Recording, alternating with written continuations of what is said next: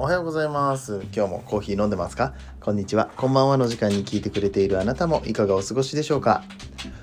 さてこの番組はコーヒー沼で泥遊びと言いましてコーヒーインフルエンサーこと私翔平がコーヒーは楽しいそして時には人生の役に立つというテーマのもとお送りしております毎日15分くらいのコーヒー雑談バラエティラジオでございます。皆さんの今日のコーヒーがいつもよりちょっと美味しく感じてもらえたらいいなと思って配信をしております。今日もどうぞよろしくお願いいたします。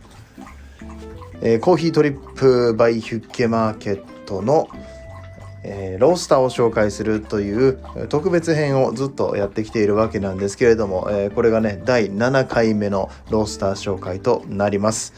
4回目5回目6回目ぐらいこのオープニングを撮ってないっていうね。ちょっと忙しすぎて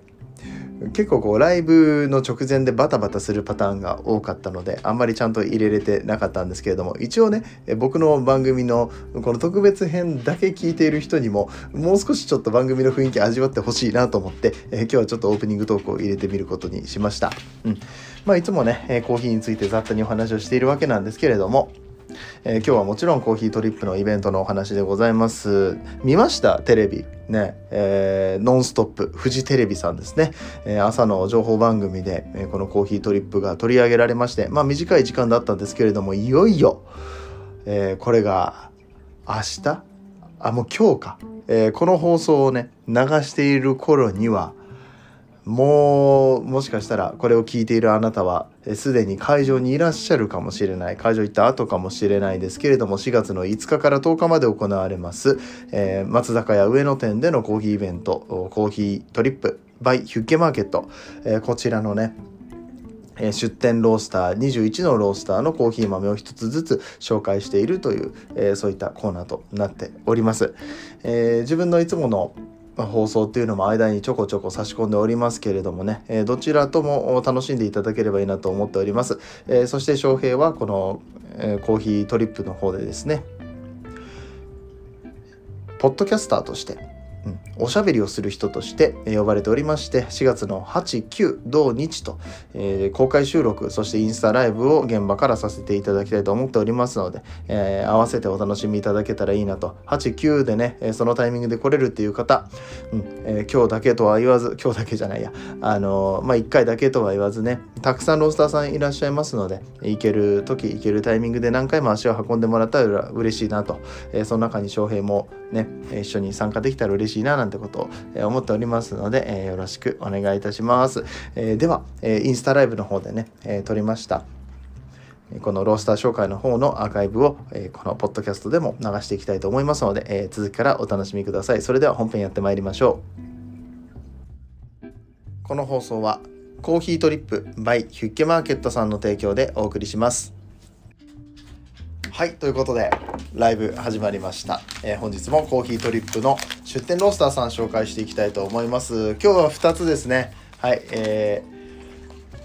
ー、こちらが、えー、北海道の札幌のロースターさん、そしてこちらが、え、兵庫県神戸市のロースターさんでございます。この2つの共通点なんでしょうかと言いますと2つともコロンビアのコーヒー豆をね、え、お届けいただきました。もうコロンビアっていうと僕は春のイメージがすごく強くて、まあ、一応コロンビアって年中コーヒー取れる地域になるんですけれども結構赤道も近くてね、えー、ずっとコーヒーが、えー、取れるんですよ。うん、コーヒーってその土地によって南半球北半球でうん、あの取れる時期が若干変わってくるんですけれどもケニアとかコロンビアっていうのは年間通してコーヒー取れたりします、まあ、それももちろん地域によるんですけれどもねあの北とか南で若干取れる時期が変わるんですけど、うん。まあ、それのおかげでというか割とほぼ年中コーヒーの収穫があるみたいですね。はい。えー、っとでそんな中ですね、まあ、このコロンビアのコーヒーを送ってきてくれたのは、えー、1つ目。オニヤンマコーヒーさんでございます。オニヤンマ、トンボですね。はい、オニヤンマさんです。えー、こちらが北海道のコーヒー屋さんなんですけれども、僕は今回初ですね、オニヤンマコーヒーさんは。なんか、友達が行ったことあるって言ってて、九州の方なんです。九州の方とかが、あの、モニヤマコーヒーさん良かったですよとかいう話をしてたし、あの、今回このヒュッケマーケットさん、えっと、コーヒートリップさんのイベントに僕が出させていただくということでこの、えー、鬼山コーヒーさんにわざわざ行ってくれた北海道在住のリスナーさんがいらっしゃってめちゃくちゃ嬉しかったですね。まあ、ただ僕より先にこの鬼山コーヒーのコーヒーを飲んできたみたいです。で、やっぱり美味しかったってね、かなり期待が高まりますよね。はい、えー、そんな鬼山コーヒーさんなんですけれども、えー、今回お届けくださったコロンビアのコーヒー、ただのコロンビアじゃないです。はい、ただのコロンビアじゃないんです。えー、コロンビア、エルパライソ、トロピカル。トロピカルっていう名前がついております。エルパライソっていう農園の名前多分聞いたことある方もたくさんいらっしゃると思うんですけれども、すごく有名な農園さんですね、こちらもね。はい。えー、まあ、かなりこう、コロンビアの中でもそう最新のすごく前衛的なコーヒーの精製とかをされているような、えー、農園さんになるんですけれども、えー、今回のコーヒーが Extended Fermentation Plus Thermal Shock。ね。はい。もう何言ってるか分かんないですね、コーヒー詳しい方以外コーヒー詳しくてもちょっと何何これってなるんですけどあのコーヒーっていうのは精製方法って言って、まあ、発酵のさせ方とかで、えー、かなり味が変わってきます。その中でも Extended Fermentation。ちょっと僕これ分かんないんだけど、まあ、 extend するってことはこう伸ばす。時間が長い、え、 fermentation 発酵工程になるのかなと思います、えー、そしてサーマルショックといって、まあ、この温度のコントロールですね、うん。えっ、とまあ何て言うんですか？水とかにつける時に、まあ、水で洗ったりとかする時に水じゃなくてお湯を使うことによって、うん、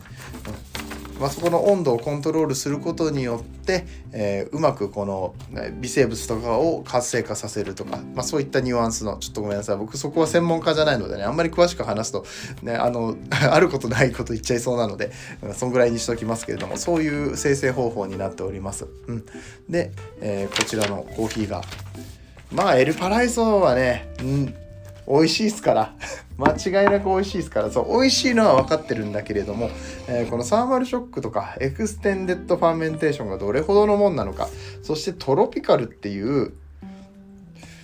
このねトロピカルロットっていう感じなのかな。エルパライスのトロピカルってねもうこれトロピカルだよって自分で言っちゃってますからね。いかほどにトロピカルなのか一回飲んでいきたいと思います、ね、かなり浅めのお豆ですね。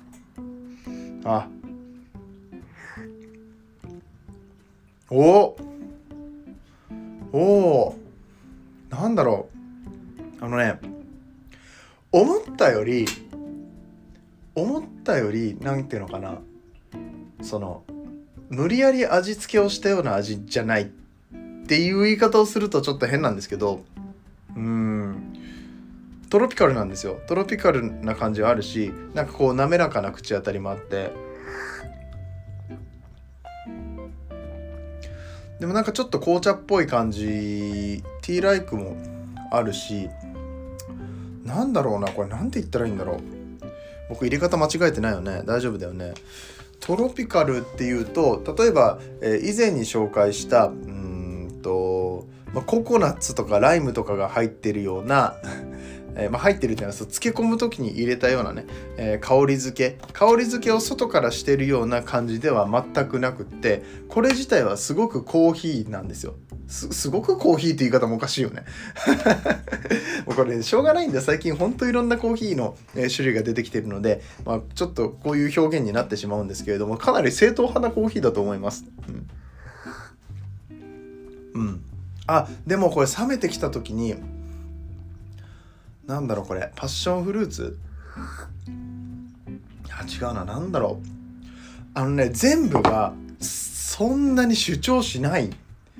うん、そんなにこうバンバンに主張してくるようなトロピカルフレーバーではないので意外とこのコーヒー自体の、まあ、コーヒーっていうこの実がねコーヒーの実自体が南国のフルーツだっていうふうに考えたらそのトロピカルな部分っていうのはすごく明るい感じで出てるんだけどもそれがなんかコロンビアだからなのかな、うん、コロンビアらしい明るさそしてトロピカルさみたいなのが出てるように感じます。そりゃコーヒーだからさ。コーヒーって言われてもコメントで突っ込まれてしまった。ね、うん、そうそれはコーヒーなんだよ。コーヒーなんだけどでもなんかそのフルーティーさっていうのは。フルーティーさがそのうん。難しいなこれ。表現難しいな。僕が思ってたそのトロピカルとはちょっとまた違ったちゃなんなんで正統派トロピカルでしたね。これ分かってもらいたいな。うん。はい。で、えー、この鬼山コーヒーさんのちょっとコーヒー豆も見ていきましょうか。よいしょ。豆をね、えー、出しましょう。もうコロンビアの豆ってちょっと大粒な感じでね好きなんですよね、えー、今回カスティージョ、えー、ですけれども、うん、よああいいですね。こんな感じです。はい。アニョンミスターグッデイ。ありがとうございます。Thank you for coming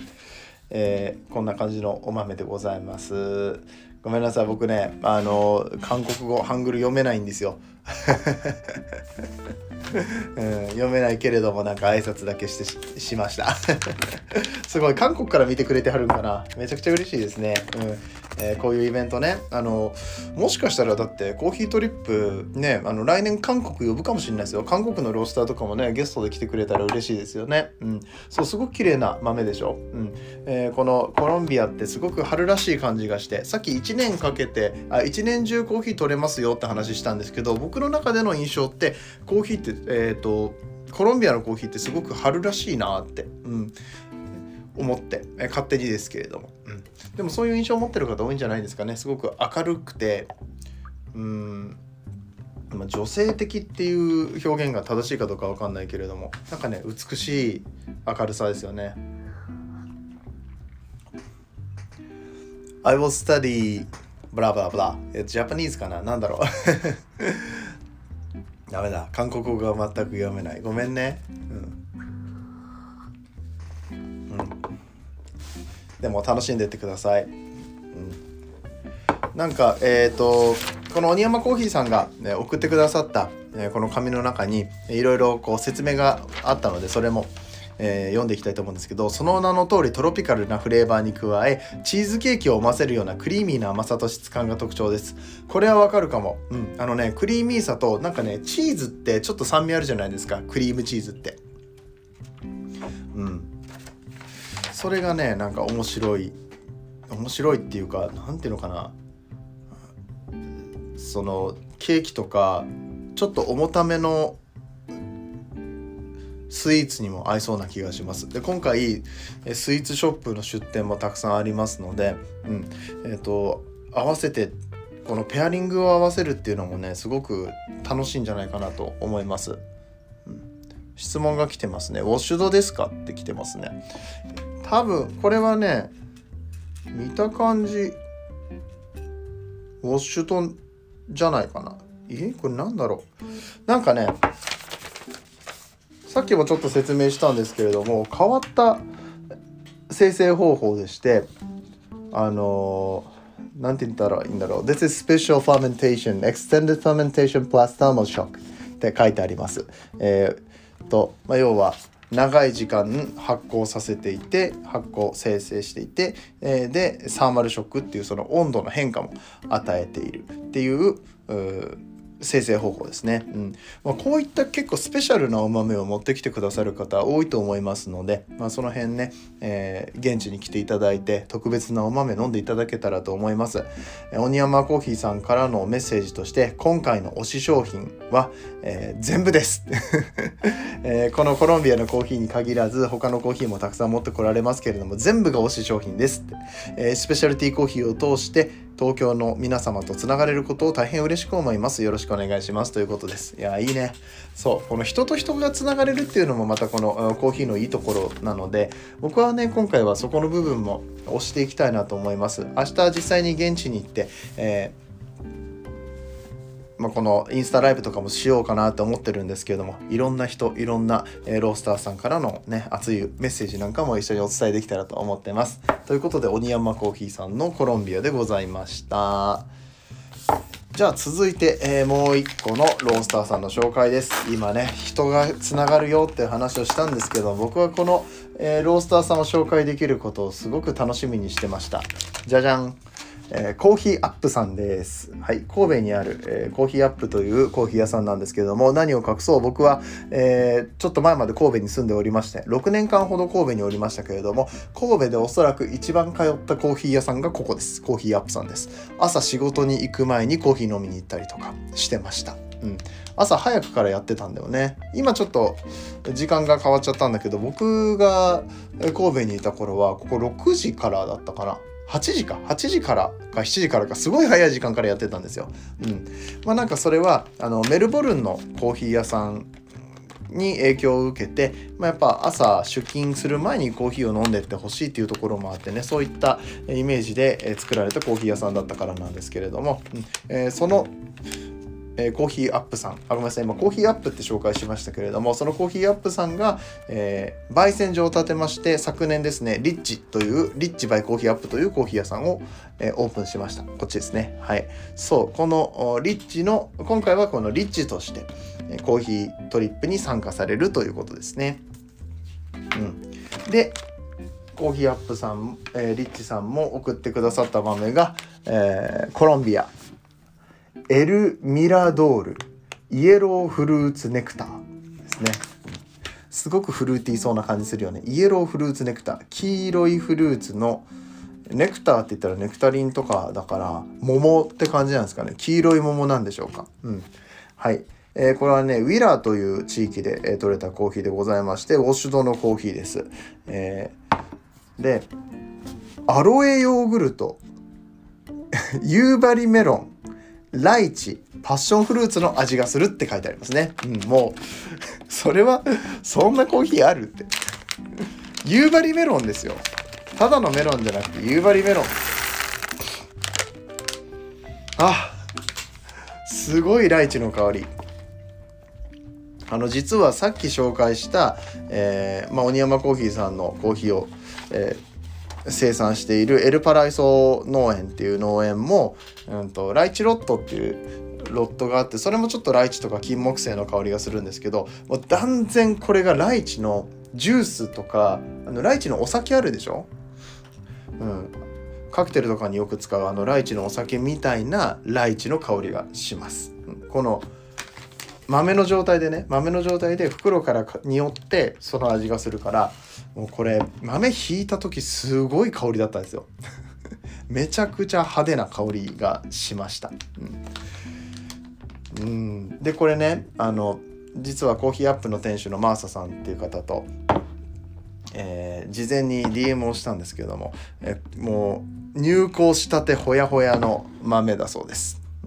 日本に届いたばっかりコロンビアから日本に届いたばっかりの豆でこの豆を出しているところはまだ他にないかもしれないですね。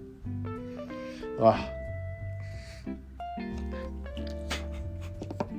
ごめんなさい。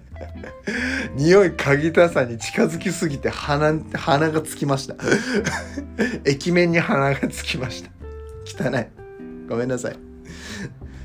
びっくりしたわ今。はい。なんかすごいんですよ匂いがでも。いやでもやっぱりライチが一番感じるからじゃあ実際飲んでみましょう。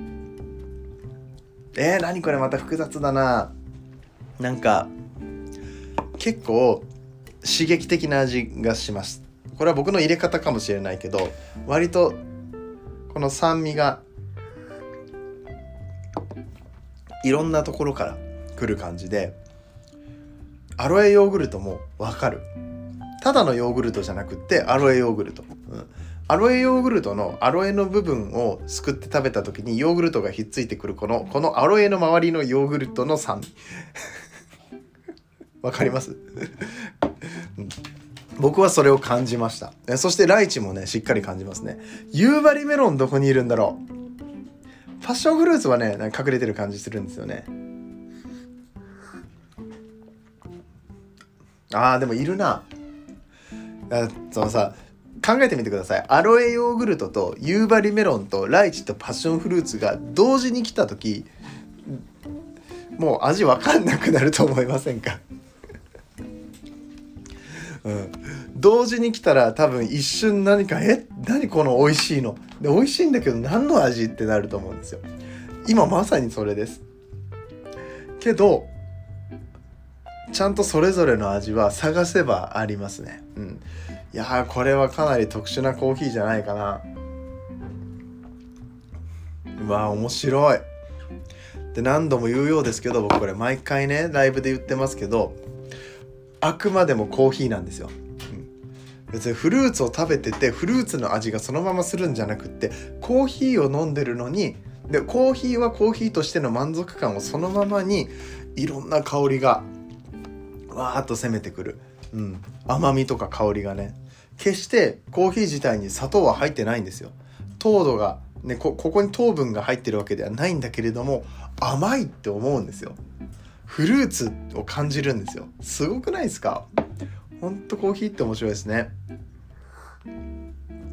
いやいや面白い。これこの豆面白いなちょっと今日両方とも面白かったけれども。うん。